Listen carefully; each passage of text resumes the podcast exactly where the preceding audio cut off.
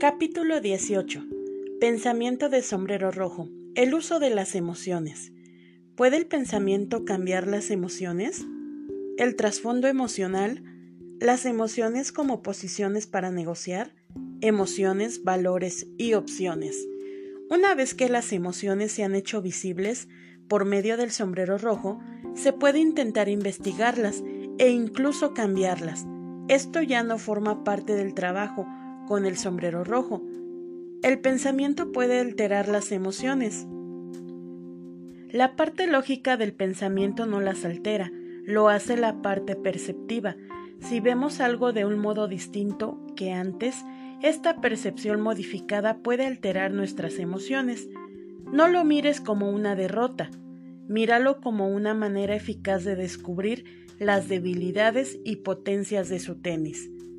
¿Sería aceptable esta oferta si proviniera de usted?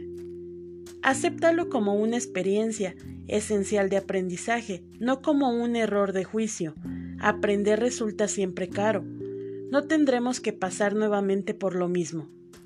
No siempre es posible proporcionar percepciones que puedan alterar o hacer desaparecer las emociones, pero siempre vale la pena intentarlo.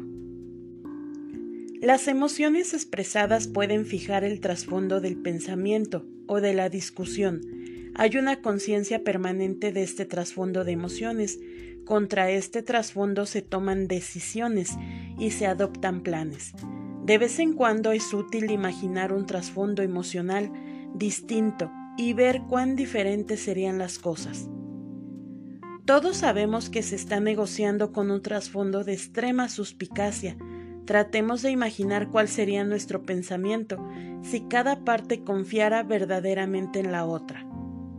Existe la sensación de que lo que decidamos aquí no tendrá demasiada importancia.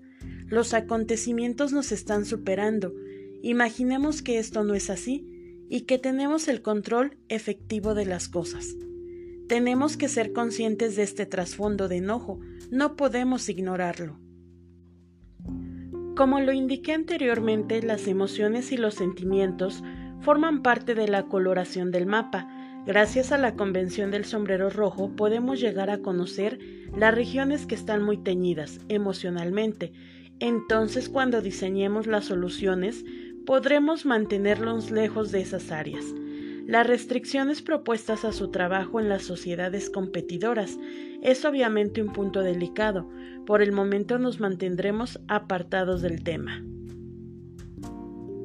Los dirigentes sindicales nunca van a aceptar nada, nada que parezca reducción de salarios. Esto ya se ha dicho con suficiente fuerza. Las emociones se suelen usar para mejorar posiciones en una negociación, no me refiero a resentimientos, amenazas, chantaje o llamados a la compasión. Me refiero al valor emocional que se atribuye a ciertos asuntos. El principio del valor variable está en la base de la negociación. Algo tiene un valor para una parte y otro valor diferente para la otra. Se puede expresar estos valores en forma directa gracias al pensamiento de sombrero rojo. La capacidad que tengamos para manejar los límites que nos imponen los sindicatos es muy importante para nuestra productividad. Debemos insistir en que se siga el adecuado procedimiento disciplinario. No estamos diciendo que Jones sea inocente, sino que se debe seguir el procedimiento establecido. Hay consenso sobre que la finalidad última de todo pensamiento debe ser la satisfacción del pensador. Por lo tanto, a la larga, la finalidad del pensamiento es satisfacer las emociones expresadas. La dificultad surge en tres aspectos. La línea de acción propuesta. ¿Satisface verdaderamente los deseos expresados? No creo que bajar los precios aumente en realidad las ventas. La segunda dificultad acontece cuando la satisfacción de los deseos de una parte se da a costa de los de la otra.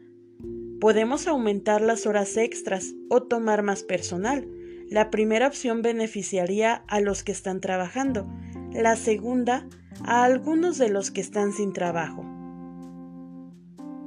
La tercera fuente de dificultad es el conflicto entre la satisfacción a corto y a largo plazo.